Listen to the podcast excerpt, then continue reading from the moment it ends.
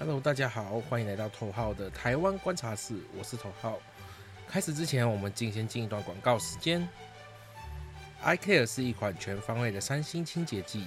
不含酒精，不含氨，不伤荧幕，可以清洁各种三 C 产品、塑胶制品。每一款 iCare 都是美国制造，原装进口。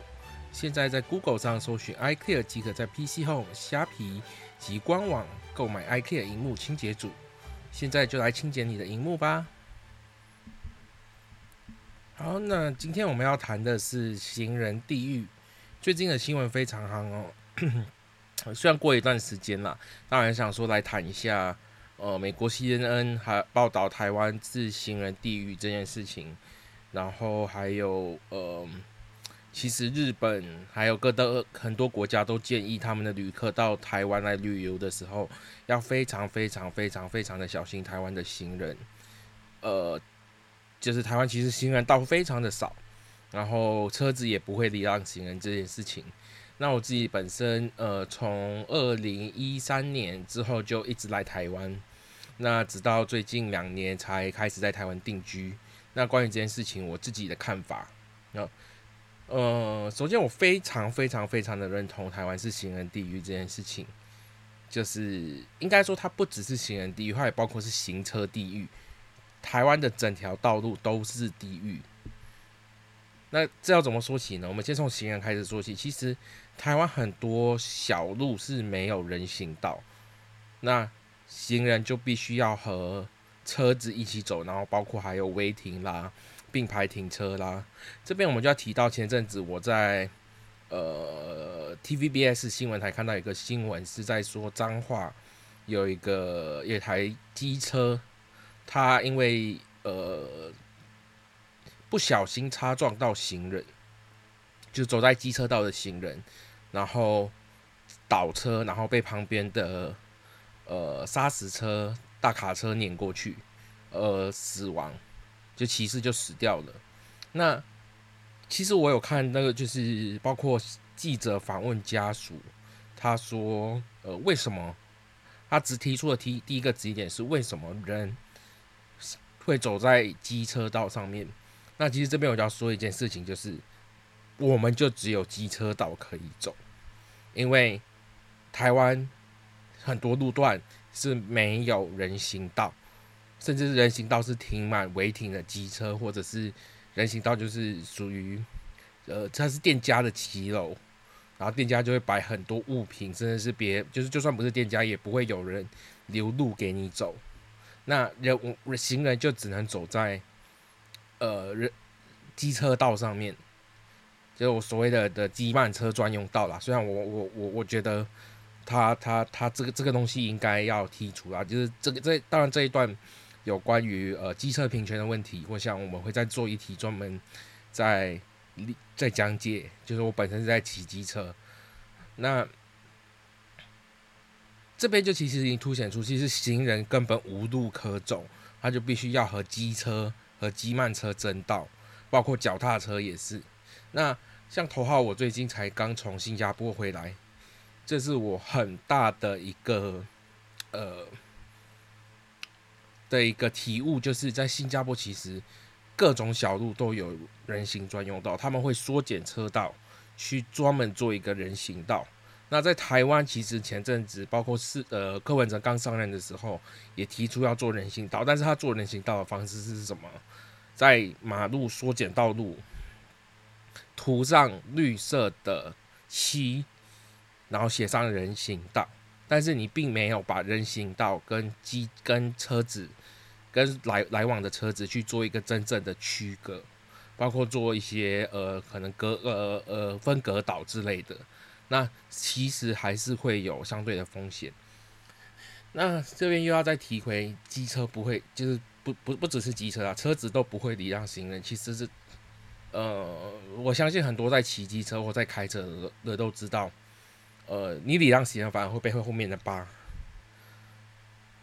那久而久之，你就不会想，不会太想要礼让行人。就是为什么我转弯我要礼让行人，我还要被扒？那当然，行人很多行人也都不不不顾，呃，不顾交通号志啦，也不走斑马线啊，这一点，呃，我相信很多人都有遇到类似的事情。所以，我为什么会说台湾是一个自行车地狱？不管你是机车、汽车，其实你都会都会遇到很多类似的问题，行人乱走啦，还有包括呃呃车子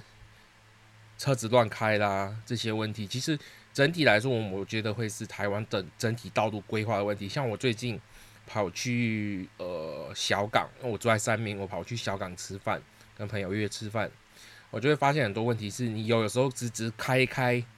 前面变成右转专用道，那这时候我该怎么办？又停红灯，我只能占用红右转专用道。那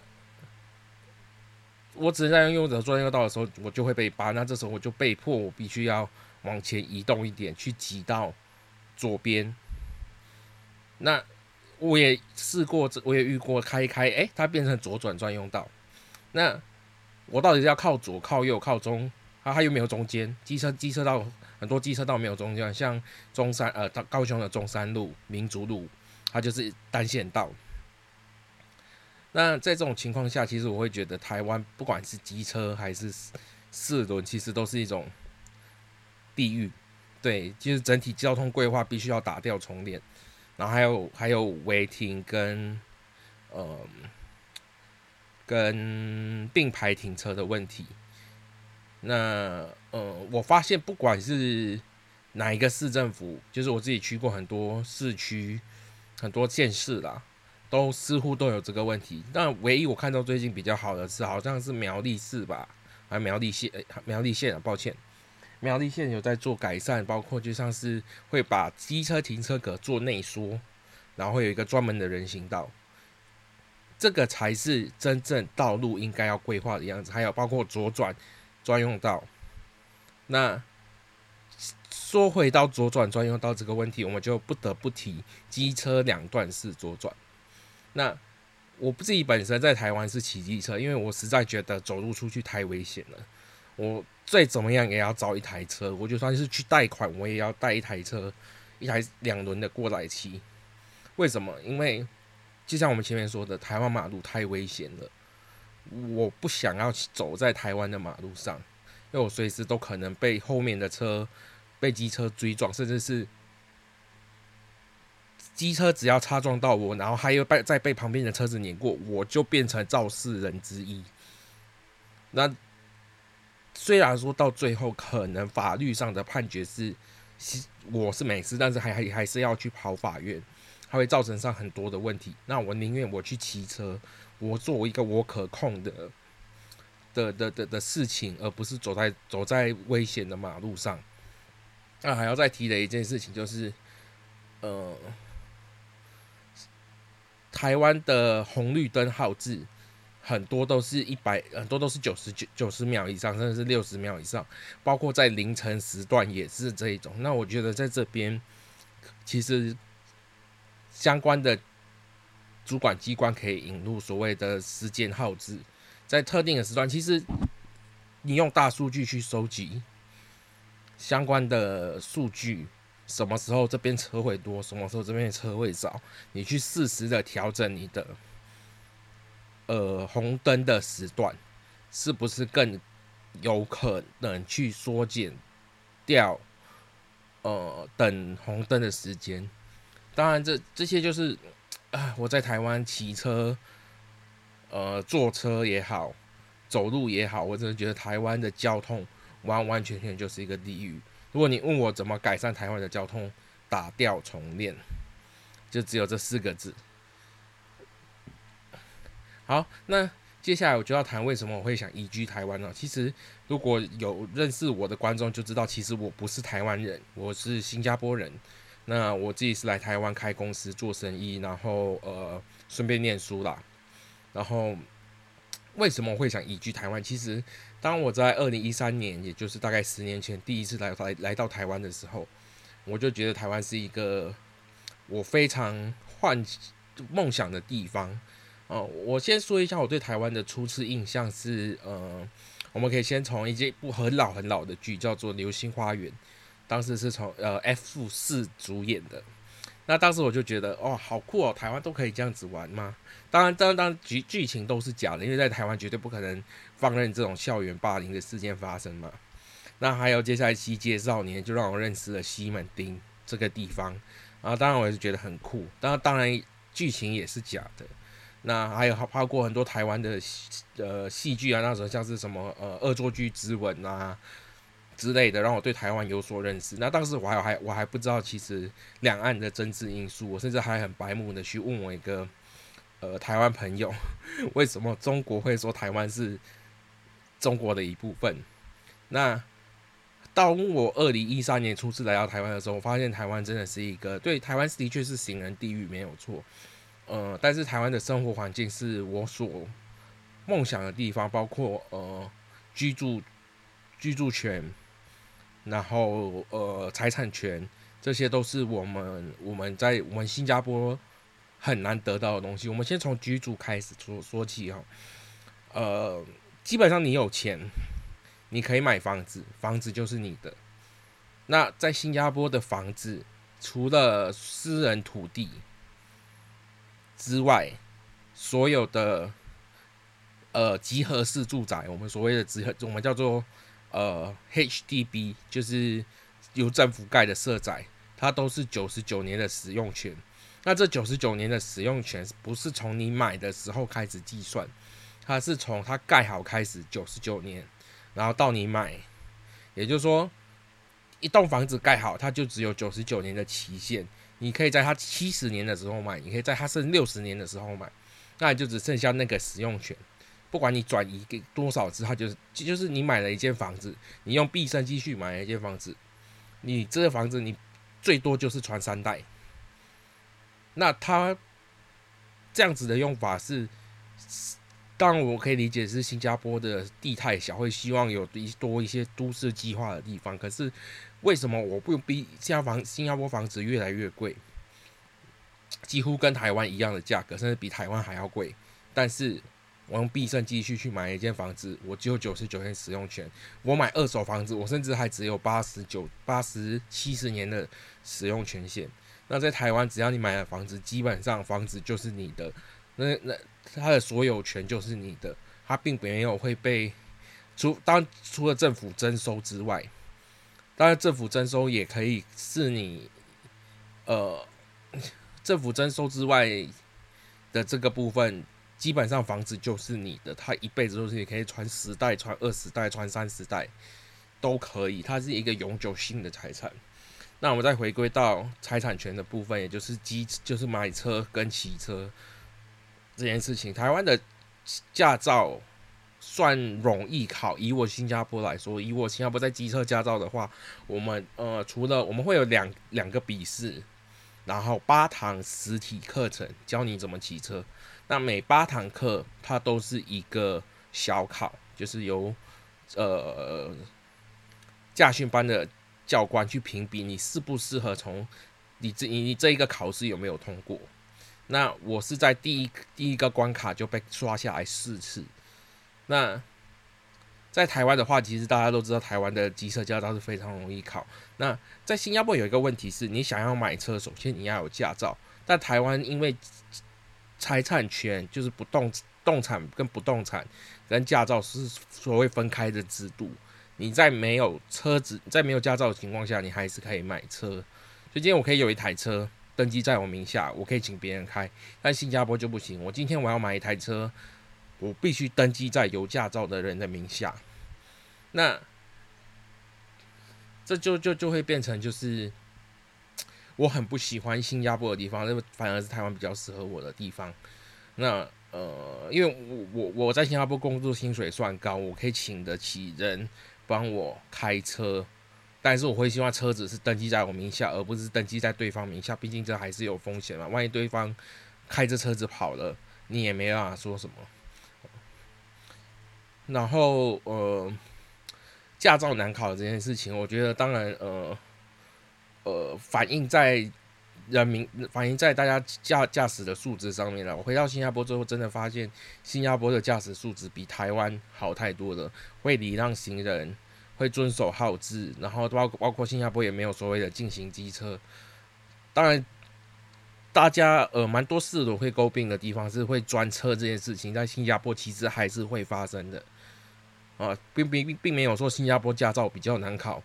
机车就不会撞车，可是他们都是在静止的状态下专专专车，这是所谓的共享车道。我其实大家可以其实可以稍微 Google 一下什么叫做共享车道，就是我们在车辆静止的时候，我们去钻空隙跑到最前面，或者是停在跟跟跟车子并停。然后注意安全，其实我觉得这是没什么大问题那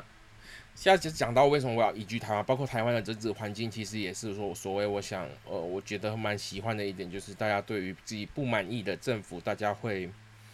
呃勇于去表达，然后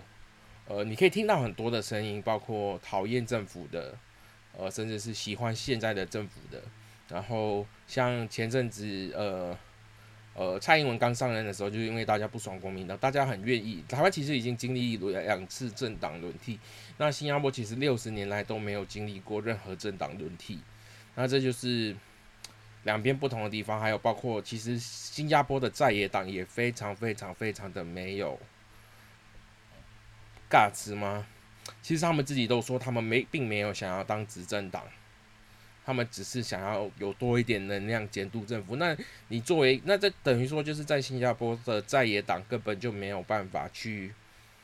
去把执政党换下来，你顶多就是给他多一点席位。然后还有包括呃宪法制度，新加坡的宪法是呃只要立只要立法院三通过，就是跟一般的修法一样通过就可以修法。那今天就变成说它并不像台湾。呃，我想要修宪，我还有这么多的限制，那就会变成说，我们的宪法所写的东西，我们所保障的人民生命财产，随时都是可以被变更的。那新加坡人也非常非常非常的，嗯，不太敢，我只能说不太敢去把现在的执政党换下来了。毕竟现在执政党执政了六十年，你哪一天把它换下来了？你也不知道下一个党做的好不好，但我觉得台湾人做的比较好的这点就是，大家在，就是我讨厌这个政党，我就会把它换下来。不管是最近的九合一选举，或者是呃蔡英文刚上任的那一次，大家都不爽国民党，啊把把把国民党换下来，让蔡英文呃让民进党全面执政。那现在大家都不爽民进党的情况下，也让民进党看到，呃你不尊重民意。你执政行政，你执政的满意度不好，你会让大家知道，呃，所谓呃人民的力量是什么，然后人民也可以自由的集会。像我最近就看到那个台湾机车平权协会吗？应该是台湾机车平权协会。如果我有念错的话，很抱歉，因为我没有特别去记哈。啊，他前阵子在凯达格兰大道游行，啊，想要开放机车平权，取消进行机车，然后还有包括最近台北市政府开放了呃呃中校西路吗？就是火车站前进行机车，但是它并没有完整的时段开放，它是特定限定凌晨的时段才开放，这些大家都会。勇于去表达、去抗议，但在新加坡呢？新加坡是有抗议的地方，呃，它就在公园的一个小角落，然后基本上它跟演讲没什么、没什么、没什么、没什么差别。在新加坡法规上，你是可以申请路权去占路、占用、占用这条路去去抗议，但行政上他们并不会核准。那其实大家都知道抗议的。优先抗议的重点是什么？我们要制造所谓的不方便性，让政府可以去聆听到我们的声音，让政府可以知道人民的想要的是什么，而不并不是把我们塞在一个小角落，然后你连政府官员都不会来聆听我们的，我们所希望、我们所要表达的声音。那这就是我觉得台湾的政治环境不很不一样的是，台湾的不管行政上、法规上都是允许大家去。做集会游行，去让政府听到我们的声音。那这也是当然，就是台湾很多呃民主自由的前辈去争取下来的一个点。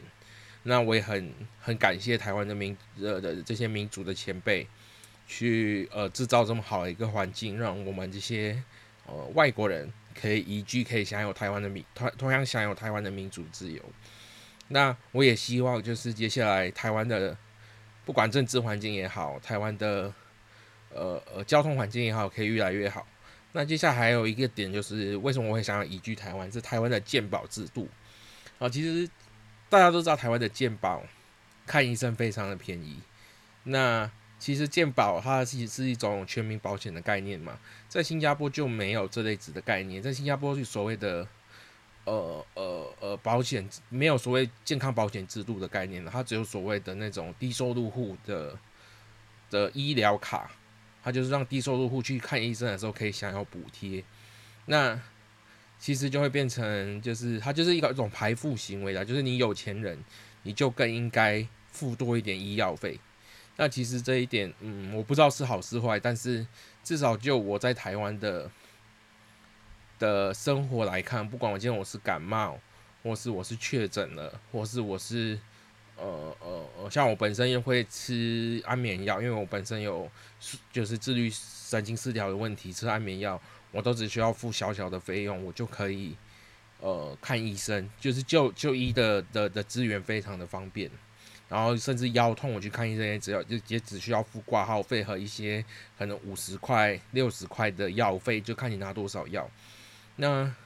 呃每个月我自己本身是要缴一七九九的健保费，那。相对来说，其实你总相对来说，在比比新加坡的花费是比较多的，因为新加坡我们不需要缴这种健保费嘛。但基本上，其实换换换换个角度想一下，你只要生一次大病，基本上就赚回来了。就是这样子讲好吗？就是赚回来，嗯，就是像我有在固定在看三星科去拿安眠药的话，其实这个花费比。应该有超过我缴健保的费用，就一七九九，就是因为我公司负责人嘛，就最低报要申报是三万四千八，然后健保费是一七九九。那这就是我为什么想要移居台湾的点呢？就台湾的健保制度、台湾的政治环境哦，然后台湾的呃呃整体的的的的的就业环境也也比也比新加坡好太多了啦。那呃，当然我也并不是说新加坡很烂啊。其实新加坡对我来说还是一个，它有它好的地方，但它有它不好的地方，而且它不好的地方可能是我这辈子都没办法改变的，或者是它需要真的全民觉醒的时候才可以改变的。就是大家大家愿意愿意起身去去反抗，也不要说反抗，要大家愿意起身去督促政府去改变这些政策，才能够改变的一个。呃，环境，但台湾就是已经现成的民主制度，是由那些民主的前辈替我们争取下来的，我们就更应该好好守护台湾的这个民主的政治环境，还有台湾的整体的制度。那接下来我要就要说一下台湾的缺点哈，台湾的缺点其实很算也算蛮多的啦，就是第一，呃。找呃居住正义的部分，这样像在新加坡，我们就不需要担心居住正义的部分，因为呃你到了一定的年龄，你还买不起房子，你不用担心你买不起房子，因为我们每个月工作都需要扣缴每个月二十趴的我们所谓的公积金，然后它会存入我们的一个呃账户，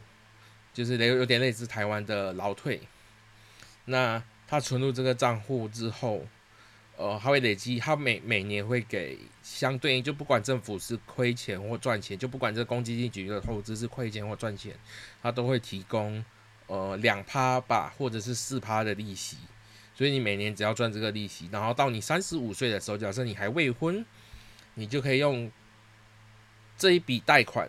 这一笔里面的钱去当做你的头期款，当做你的贷款。去去去去缴纳你的房子的投的的费用，然后当只要你有持续工作，基本上就一定供得起房子。那贷款的部分也是由政府出面，就是你是向政府的机构去做贷款，就不会有什么银行征信的问题。当然你要稳有稳定的工作，你薪水不用高，但你稳工作要稳定，你收入要稳定，你就基本上买一栋房子不是问题。但就像前面我讲的，我今天缴了一辈子的房贷，我的使用权就是九十九年。那九十九年之后呢，会发生什么事？我我还不知道，因为我现在目前所住的房子只有三，只有二十七，呃，就算是几年。对，九十九年之后，我还能不能继续住在那边？我不知道。但是我所知道的是，就是一一个房子的使用权就是九十九年。哦，但是它好处是，房贷的部分由政府出面做担保，但在新在台湾就会变成说，你要有一定的信用，然后你要你要有准备好头期款。十趴的头期款，然后去借去去去跟银行贷款，去也你也不一定贷得过哦。现在年轻人都买不起房子，租房也非常的贵，好像我之前住的那一间房子，呃，一个月也要一万多块。那我现在住的这间一个月四千多，OK 还可以。那整体来说，我觉得居住正义的部分是台湾方面需要解决的。然后，呃，还有台湾的，呃，呃，居住方面的问题啦。然后像刚才说的新车交通啊，呃，还有公共交通，其实也并没有非常的方便啦。但是公共交通，我必须说，新加坡也没有做很好，很多比较偏僻的地方，公车也到不了。像我以前当兵，就是在比较偏僻的军中。那就公车也到不了那里，就需要搭接驳车。后来我都是搭计程车进出了。那呃，还有呃，台湾的缺点大概就这两种吧，就是居住的方面，然后跟呃交通这部分需要改善。这是我觉得台湾呃未来可以改变，而且也绝对靠人民的力量是可以改变的东西。你只要。督促台湾人民，只要能够督促政府去做出这一些改变，就就就就非常好。就是这一届做不好，你下一届我就给你好看，大概是这样子的概念啦。我觉得这是我很欣赏台湾的一个点。嗯，大家对于不爽的政党，就是把它换下来。当然，当然，这这这，当然我说的是最近的九合一选举啦。第中央选举，我个人还是。还是偏向觉得，呃，抗中保保台还是比较有效的啦，就是可能会回到像阿扁时代这样子非完全执政的，就是立法立法院多数应该会是国民党，然后总统应该还是呃民进党啦，这是我对台湾政治的看法啦。那今天就是呃我们的试播集，那头号我最近买的这支新的麦克风呢，要九千一。呃，是有点小贵啦，但是我听起来音质都还不错，也希望大家可以多多提一下，想想要我从我这边观察到台湾什么样的一个状况，我都可以呃来多聊一聊在台湾的生活啊，呃，还有在台呃我观察到台湾不一样的地方，那这这就是我们今天的台湾观察室，我们呃如果我我讲话有点卡卡啦，因为我不太习惯讲。讲中文，就是来台湾来台湾那么久，我中文还不是很好。我来到台湾这么久，中文还是卡卡的，所以呃，请大家多多见谅。我会持续的精进我的呃所有的就是讲话的语速啊，然后尽量去精进这个 podcast。嗯，好，今天就是我们台湾观察室的试播集，我是陶浩，我们下一集再见喽，大家拜拜。